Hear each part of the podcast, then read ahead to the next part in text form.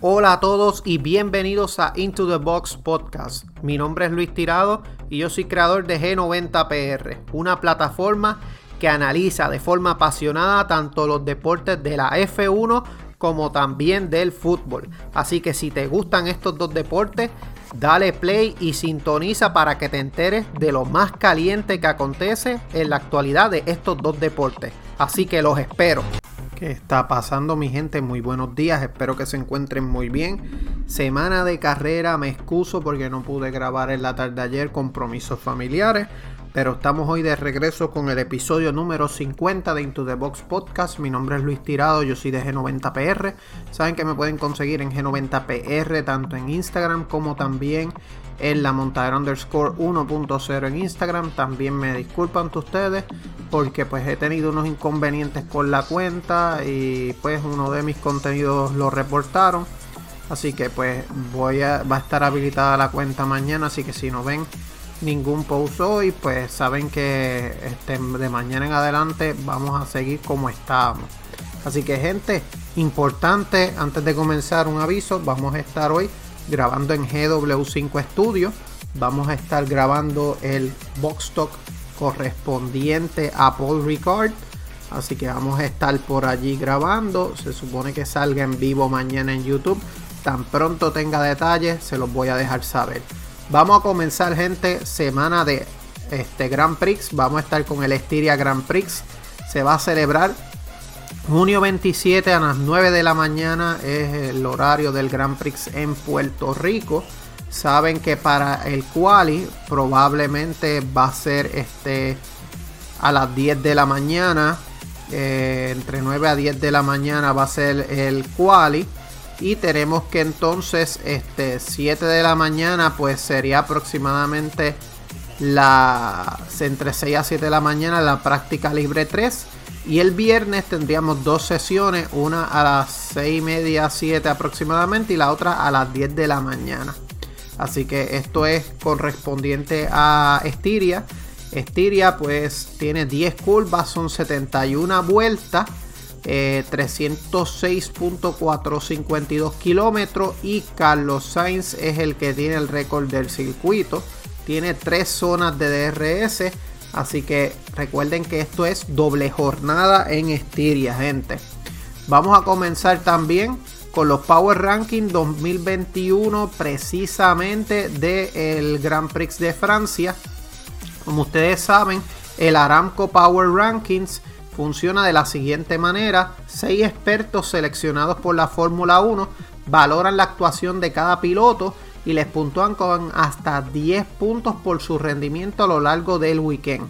Vamos a comenzar primero, pues no es sorprendente que esté Max Verstappen con 9.2 ya que ellos estuvieron en, ¿verdad? En la se llevaron la pole, tuvieron ese problema en la primera vuelta, aún así eh, hizo el comeback y terminó ganando ese punto, esa carrera, consiguió la pole más fast slap, lo que se convierte en el primer hat, trick, primer hat trick de la temporada y de la historia para Max Verstappen. Recuerden que hat trick se le conoce en F1 como llevarse la pole vuelta rápida y la carrera.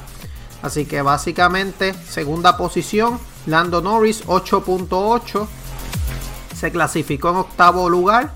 Este, la salida perdió incluso dos puestos ante Ricardo y Fernando Alonso. Pero tuvo un excelente ritmo en las últimas vueltas. Y pues terminó en quinto lugar. Así que interesante por demás. Por otra parte, tenemos que Lewis Hamilton, tercera posición, estuvo en los Power Rankings 8.7. Eh, Hamilton pues estuvo liderando la carrera, hizo lo que pudo con respecto a las gomas.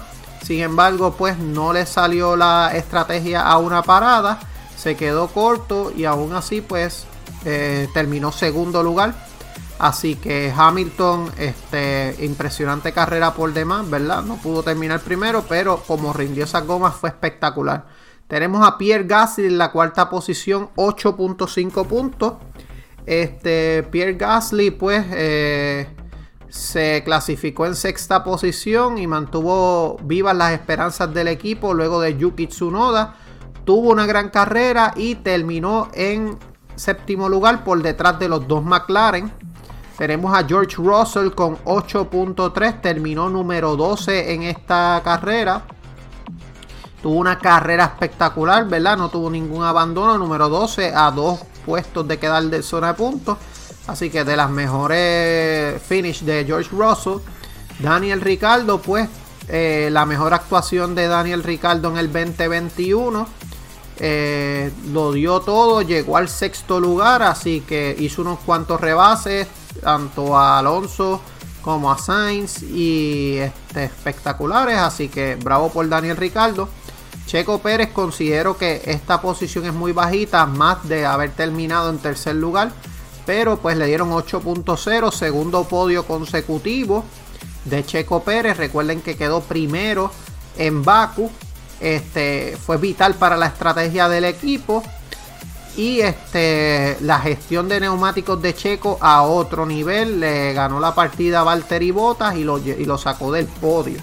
Fernando Alonso solamente había estado adelante de Esteban Ocon en Bahrein en la salida adelantó a Lando Norris y mostró un ritmo de carrera realmente sólido. Es verdad que en, en una de las vueltas número 7 o 11 le pasaron los dos McLaren, aún así se recompuso y pues él terminó octavo lugar. Y tenemos que entonces, noveno lugar, eh, aparece Sebastián Vettel con 7.7 puntos. Alargó lo más que pudo la primera parada. lo hizo igual que en Baku y pues este llegó a puntos en carrera por tercera carrera consecutiva y tenemos que Valtteri Bota terminó décimo con 7.3 esto pues luego de él haber estado incluso segundo en la carrera pero la estrategia del equipo le costó. Así que el top 10 del Power Ranking de Aramco luego de 7 carreras tenemos que en el promedio Max Verstappen está primero con 9.0, le sigue Lando Norris 8.6, Lewis Hamilton 8.2, Charles Leclerc 8.0, Pierre Gasly 7.7, Carlos Sainz 7.4, Checo Pérez 7.3, Esteban Ocon 7.2, George Russell 7.1 y Antonio Giovinazzi 7.0. Así que hablamos breve de los Aramco. Eh, eh, Toto Wolf eh, aplaude la actitud de Valtteri Bota de su mensaje por radio, ya que mostró su descontento y cuestionó al equipo. Luego de que cuando él les dijo por qué no me hicieron caso cuando les dije que esta carrera era a dos paradas, no le hicieron caso, siguieron pensando que era la última la mejor estrategia y esto conllevó a que Valtteri Bottas quedara fuera del podio y perdiera esa posición con Max Verstappen. Por otra parte, se está hablando de que eh, la causa de la pesadilla de Ferrari en el Grand Prix de Francia y es que eh, Ferrari está teniendo problemas con la degradación de los neumáticos en cualificación o en, en quali le está funcionando sin embargo no le está funcionando en la carrera y esto se debe a que el equipo ha descubierto que los, los neumáticos delanteros del SF21 tienden a calentarse rápidamente y funcionan en una ventana de temperatura muy estrecha. Esta característica pues, puede ser muy buena en clasificación, no así en este, carrera. Y esto funciona en circuitos de baja velocidad como Mónaco y Baku. Así que es bien importante resaltar eso pero en una carrera larga en que las temperaturas de los neumáticos aumentan constantemente, significa que esto puede desencadenar problemas. Problemas que ha tenido a nivel de toda la temporada y que Carlos Sainz lo ve como ya una tendencia. Así que vamos a ver, ¿verdad? Si pueden arreglar este problema. Eh, entienden que Matías Binotio entiende que podemos solucionarlo con una simple actualización en la monoplaza actual, pero cree que necesitan algún cambio de hardware, como por ejemplo las llantas, que no es posible debido al reglamento. Así que vamos a ver qué sucede con Ferrari. También la, pues, la desgracia de Ferrari es la ventaja para otros equipos. Y es que Alpine está cosechando los puntos constantemente que no cosechó Ferrari. Así que ellos ven como en circuitos como Monaco y Baku estaban muy lejos de llegar a esos puestos de, de puntos, ¿verdad? Ahora, pues en estos circuitos que son más tradicionales, están viendo cómo sufren, así que Alpine busca la forma de salir adelante y seguir cosechando puntos para pelear por esa tercera y cuarta posición. Por otra parte, tenemos que el duelo de Mick Schumacher y Nikita Mazepin sigue avanzando. Este, eh, Mick Schumacher dice que no entiende por qué tiene que ser así, porque se ha visto cómo él se está poniendo agresivo eh, incluso en el Grand Prix de Francia se vio como se vio obligado a salirse de la pista en la curva 3 y pues esto por poco ocasiona un accidente. Gunther Steiner dice que las peleas entre sus dos pilotos eran inevitables porque casi corren solos en pista. Schumacher Jr. sigue pensando que sus batallas no tienen que ser tan duras. Creo que la mayoría de la gente puede explicarse eso, que tal vez no tenga que ser así. Creo que Mazepin fue bastante abierto, comunicativo al respecto en la prensa. Así que esas fueron las declaraciones de Schumacher con Gunther Steiner con respecto a lo que pasó entre sus pilotos. Por otra parte, ¿qué nos deja el Grand Prix de Francia? ¿Qué sensaciones? Primero, Verstappen lo tiene todo para ganar el campeonato. Verstappen sigue cosechando esos triunfos, sigue manteniendo esa ventaja tanto para Red Bull en el campeonato de constructores como en el campeonato de pilotos y están aprovechando mejor las estrategias Red Bull. Así que Verstappen se muestra con mucha madurez, se recuperó de su error en la primera curva, en la primera vuelta de la curva 2. Así que por demás, Verstappen está haciendo bien el trabajo. Mercedes no pudo parar el, a Red Bull tras el undercut. Vimos entonces cómo Mercedes está sufriendo. Se subestimó mucho la potencia del undercut. Y pues este. Esto ocurrió después de que Charles Leclerc entra, sale por Daniel Ricardo. Pasaron por Pierre Gasly y Carlos Sainz. Y este, la ventaja de una vuelta de Verstappen sobre Hamilton se pagó con creces, permitiéndole recuperar una diferencia de 3 segundos que Mercedes solo puede contabilizar 2.5 en este momento. Así que si Mercedes hubiera respondido primero a esta estrategia de pit y hubieran metido a Hamilton, Pérez habría seguido siendo un verdadero problema porque Pérez desempeñó un papel destacado en la retaguardia. Bottas se esforzó en dar la batalla cuando era realmente necesario, así que vimos cómo Valtteri Bottas hizo todo lo que pudo para aguantar la estrategia de Mercedes. Sin embargo, del equipo no le ayudaron y pues vimos cómo se le degradaron los neumáticos de forma tal que Checo pues le pudo pasar y quedaron bastante distantes. Ricardo y Alonso se empiezan a adaptar a los nuevos equipos, están cosechando más puntos, este, dieron batallas reconocidas entre ellos, Ricardo logró un sexto eh, puesto Alonso un octavo, así que esto puede ser una buena señal de cara al Grand Prix de Austria. Ferrari tiene una gran debilidad y es que, quizá no pueda solucionar esto con respecto a la degradación de los neumáticos delanteros. Y como les hablé ahorita, Matías Binotto dice que si hubiera un software para eh, la llanta que lo utilizaría, pero el reglamento no se lo permite. Así que Ferrari sufre demasiado en carrera, no así en cuales. Tenemos también que George Russell consigue un duodécimo puesto, una de sus mejores carreras. Este, y pues logró esa gesta, tuvo una carrera impresionante. Vamos a ver si puede seguir el ritmo de cara a Estiria. Pero pues vamos a ver qué sucede. Que el cambio de chasis en Mercedes no importó. Porque pues habían hablado que Bottas le iba a ir mejor que Hamilton. Sin embargo, pues fue exactamente lo mismo. Pero vimos un Valtteri Bottas consistente. Así que también este se va a cuestionar lo de la bandera roja, ya que pues por tercer fin de semana consecutivo una bandera roja puso fin a la sesión de clasificación. Así que estas llegaron en Q3 en Mónaco y en Baku por Mick Schumacher en Q1.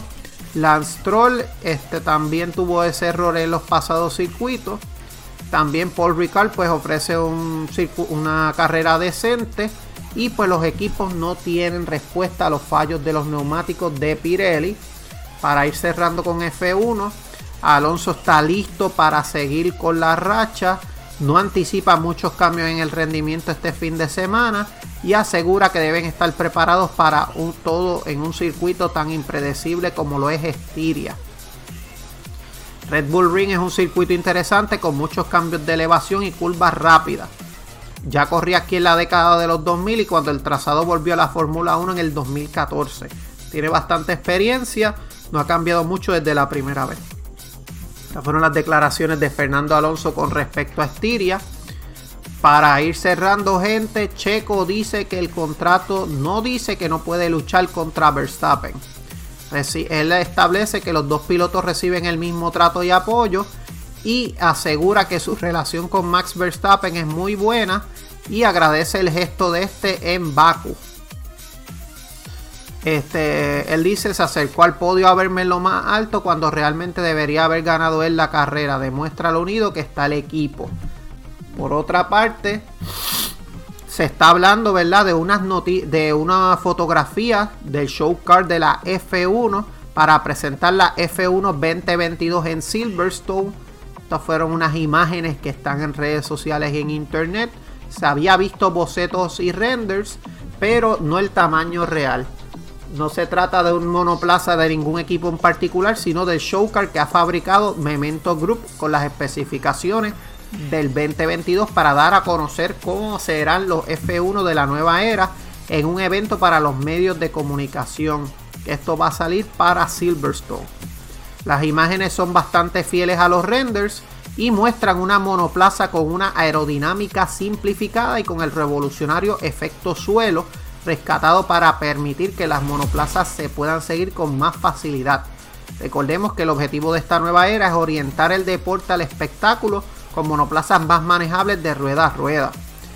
La FIA este, ha trabajado en el fondo plano para generar agarre y procurar que las monoplazas generen menos turbulencia.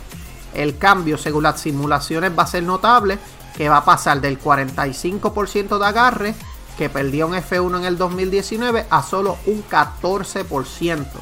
Tienen un alerón delantero y trasero más agresivo y se ve un poco más futurista. Así que vamos a ver en qué termina esto. Y vamos a terminar con que Hamilton dice por qué no se defendió mejor de Verstappen. Esto cuando Nico Rosberg lo, ¿verdad? lo entrevistó. Y él dice, en primer lugar, había virutas de goma en el interior, así que no quería hacer que mis neumáticos empeoraran más de lo que estaban allá, lo que estaban ya.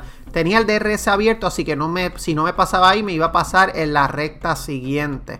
No había forma de que hubiera podido defenderme de mejor manera y no hubiera tenido sentido. Así que estas fueron las declaraciones de Lewis Hamilton, gente. Vamos a entrar entonces rapidito a resultados de fútbol, ¿verdad? Uruguay enfrentó a Chile en la noche del lunes, quedaron empates 1 a 1, gol de Luis Suárez y Vargas por parte de Argentina derrotó 1 a 0 con gol del Papu Gómez a Paraguay. Eurocopa, Macedonia del Norte cayó derrotado ante Holanda. Eh, gol de Memphis Depay y Wijnaldum. Austria derrotó a Ucrania y Finlandia cayó ante Bélgica con goles de Jadrecki y Lukaku. Y Dinamarca derrotó 4 a 1 a Rusia. El martes tenemos que Croacia en la tarde de ayer derrotó 3 a 1 a Escocia, goles de Vlasic, Modric y Perisic contra uno de McGregor y República Checa cayó derrotado ante, ante Inglaterra con gol de Raheem Sterling en el minuto 12. Hoy tenemos eh, partidos en la Copa América. Ecuador enfrenta a Perú y Brasil enfrenta a Colombia.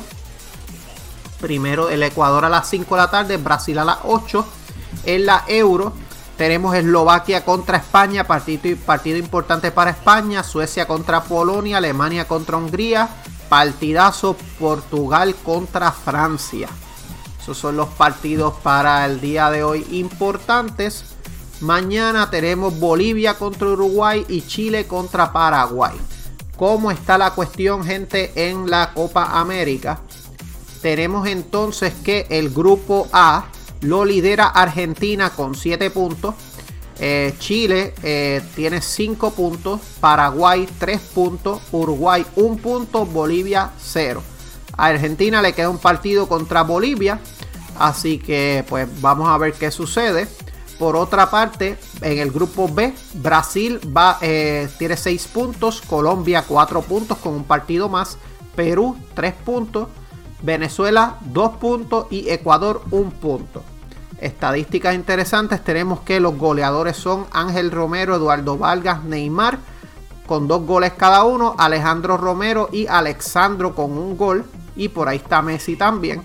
Asistencias, Ángel Di María, Ben Bereton, Edson Castillo, Eduardo Vargas y Fred. Messi también está con una. Eh, con una asistencia. En cuanto a la Euro, tenemos gente bien importante que pues se va a hacer la ronda de los mejores 16. Tenemos un poco el bracket actualizado. Tenemos que entonces en junio 26 irá Gales contra Dinamarca. Esto, este próximo sábado, ronda de los mejores 16. Italia iría contra Austria a las 3 de la tarde y el de Gales es a las 6.